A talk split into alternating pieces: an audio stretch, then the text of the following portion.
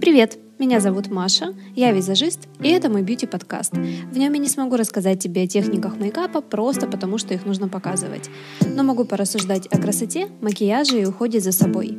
Так что теперь тебе будет что послушать, пока ты красишься по утрам, или во время пробежки, или даже по пути на работу.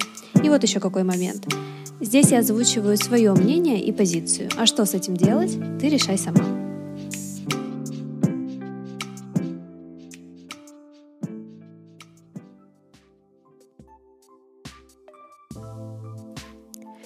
Сегодня я хотела бы поговорить с тобой про защиту от солнца, санскрины и SPF. Да, возможно, это не самая увлекательная и веселая тема для обсуждения, но поверь мне, если бы пару дней назад ты увидела меня при личной встрече после того, как я всего лишь 30 минут посидела на утреннем солнышке без защиты, ты бы поняла, насколько важно пользоваться SPF и грамотно в нем разбираться.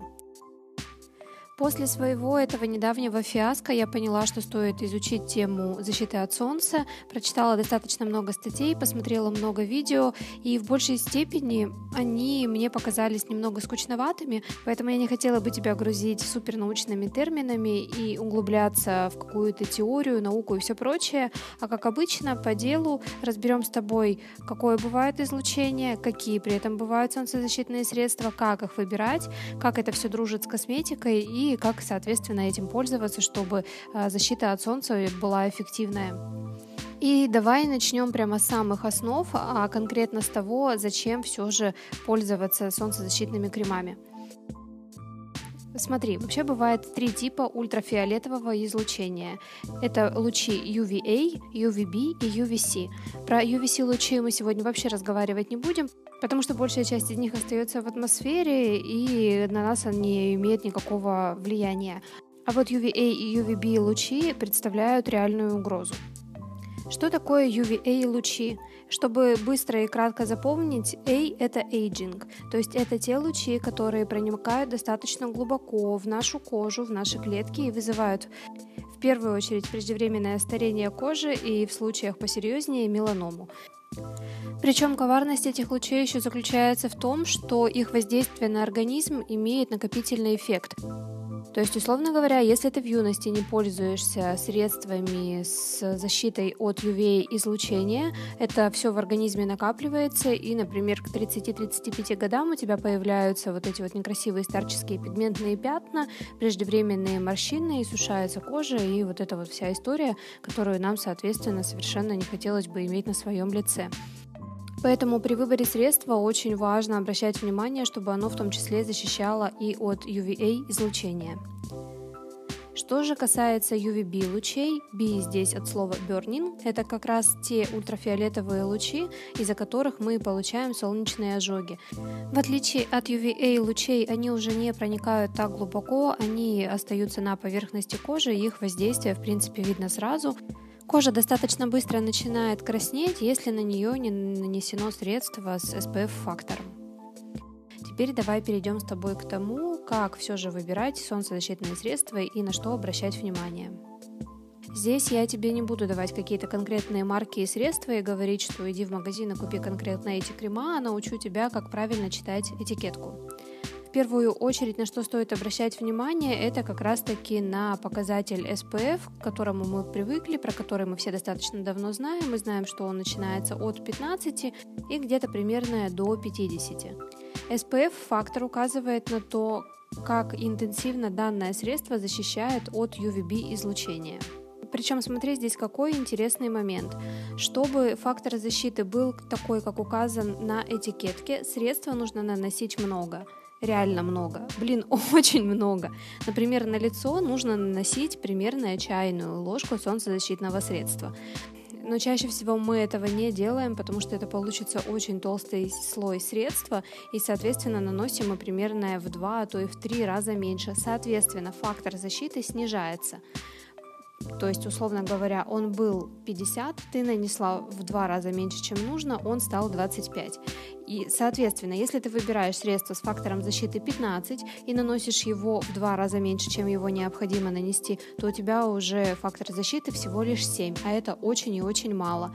Поэтому при выборе солнцезащитных средств всегда выбирай средства с максимальным фактором SPF, потому что только в таком случае защита будет действительно эффективна.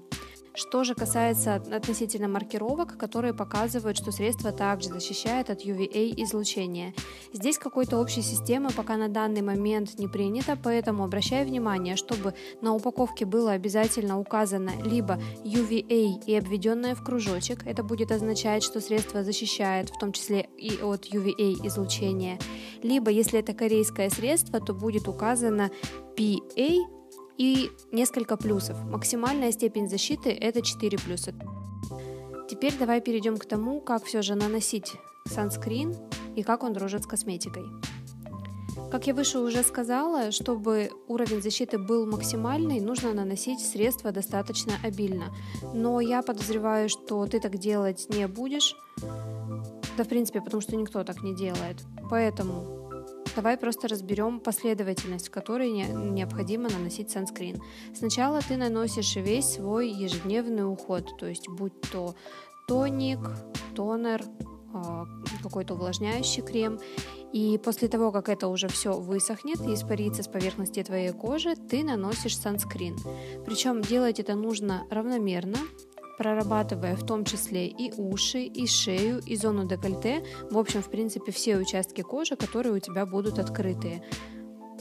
Также ждешь где-то примерно 10-15 минут и сверху уже можешь наносить декоративную косметику.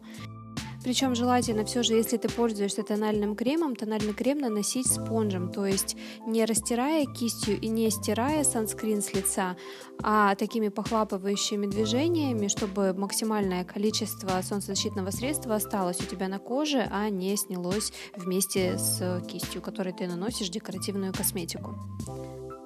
На самом деле будет круто, если ты будешь использовать, например, санскрин с SPF 50, который еще защищает от UVA излучения, если у твоего тонального крема тоже будет степень защиты хотя бы 25-30. Сейчас это достаточно распространено.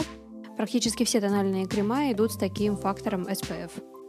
Ну и последнее, что хотелось бы рассказать в рамках этой темы, это когда стоит пользоваться SPF. Понятное дело, что летом SPF необходим, как, как ничто другое, и даже если ты остаешься в городе, а, и чаще всего даже если облачная погода.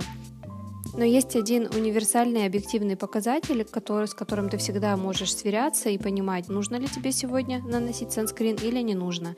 Этот показатель это индекс УФ излучения. Его можно посмотреть в любых прогнозах погоды, везде он указывается. И санскрин мы наносим, если UV-фактор 3 и выше. Теперь ты знаешь все необходимое про солнцезащитные средства, про SPF и про то, как их выбирать. И я надеюсь, что это лето пройдет для тебя без солнечных ожогов и других неприятных последствий.